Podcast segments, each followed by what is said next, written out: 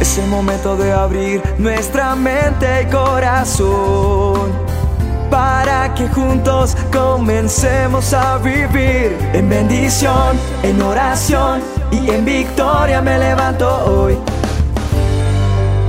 La dosis diaria con William Arana. ¿Sabes para qué era usada la sal en la antigüedad? La sal en la antigüedad era usada para, para preservar los alimentos.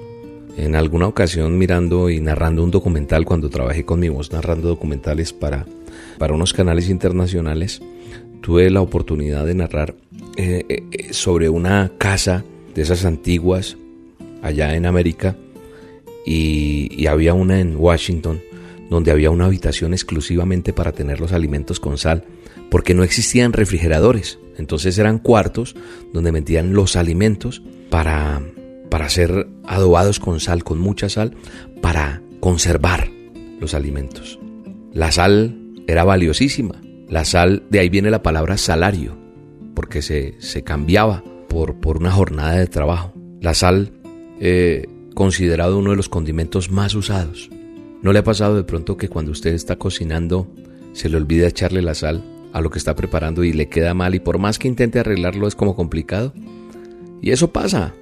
De pronto no porque sean los años, sino porque se nos olvida. Pero hay gente que le tiene agüero a la sal. Piensa que la sal, si se le cae encima o riega sal, es de mala suerte. Para mí la sal no significa que sea de mala o de buena suerte, porque no creo en nada de eso.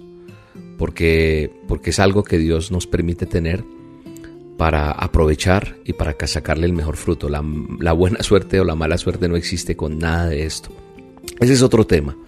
Eh, pero sí, muchas veces uno quiere ponerle la sal a ciertas cosas que se le ha olvidado ponerle en lo que está preparando y ya es demasiado tarde. La palabra de Dios me enseña y me dice, el manual de instrucciones, que Dios nos compara como la sal de la tierra y nos dice que si la sal pierde su sabor, no sirve para nada. Entonces nos dice que nosotros, tú y yo, somos la sal de la tierra. ¿Cómo así, William? ¿Usted cómo va a decir que yo soy un salado? No, entiéndame. Tú y yo somos sal para ponerle ese toque de sabor a este mundo. ¿Para qué? Para preservar el amor, para preservar la luz, para guiar a las personas. Uno le da ese toque de diferencia. Nosotros podemos ser, en el buen sentido de la palabra, esa sal en las conversaciones con nuestros amigos, con nuestra familia. Cuando tenemos ese toque que se necesita tal vez de prudencia, de sabiduría, el que la palabra positiva, el que la palabra de bendición, el que podamos hacer una oración por alguien, puede ser esa sal en esa actitud, en ese momento, en esa situación. Y entonces eres la persona que le da el sabor a esas reuniones o a ese lugar donde llegas y, eres recibido o recibida con, con ese cariño porque eres el sabor de ese grupo, de familia, de tu casa, de amigos. Es eso que hace que la sonrisa permanezca en una persona. Es esa caricia que tú sabes darte, darle a tu hijo, a tu esposo, a ese amor eh, que tú tienes por esa persona que, que te acompaña, el amor representado en cuidado, en cariño. Entonces nosotros somos la sal demostrando con ese espíritu humilde que nosotros somos diferentes. A eso se llama la sal comparado en la Biblia. Nosotros somos la sal del mundo. Dice que nosotros somos ese condimento. Nosotros somos la sal de la tierra. Pero que si la sal pierde su sabor, no sirve para nada. ¿Cómo está ese sabor que tú estás dando? Puedes ser esa sal demostrando con humildad que eres diferente a los demás, que en ti reina Dios, que los demás se dan cuenta que tú definitivamente confías en Él para todo.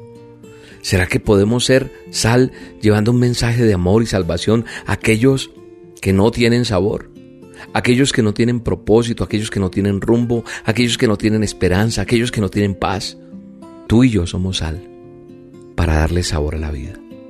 Hoy debe ser un propósito en nosotros ser la sal de este mundo, poder ayudar a otros, poder bendecir a otros, poder hacer que se marque la diferencia.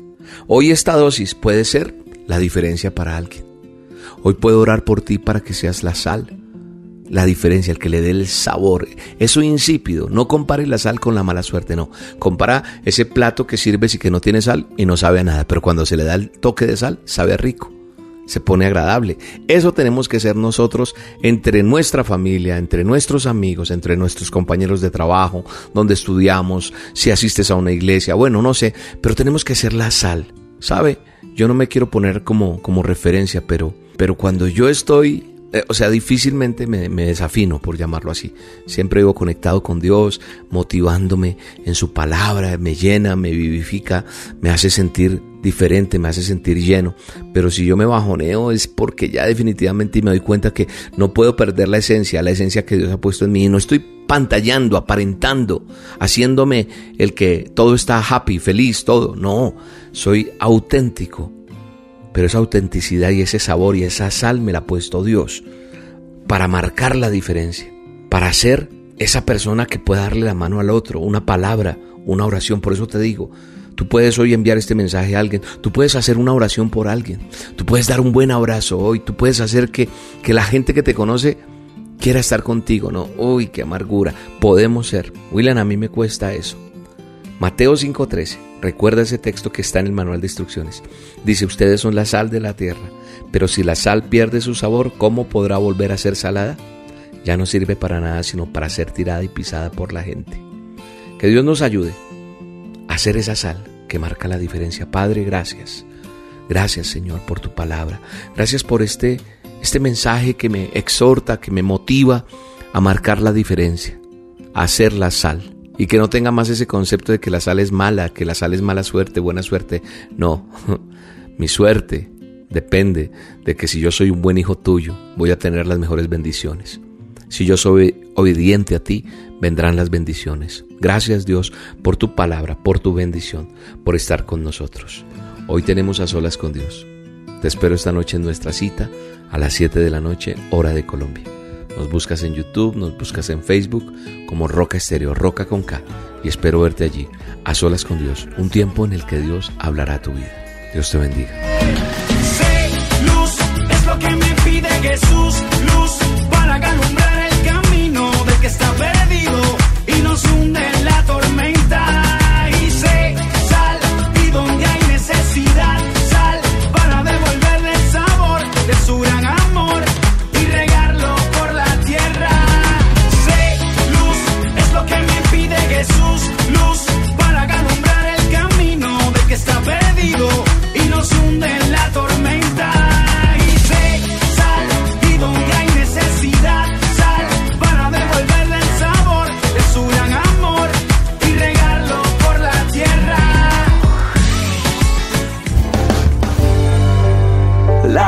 Diaria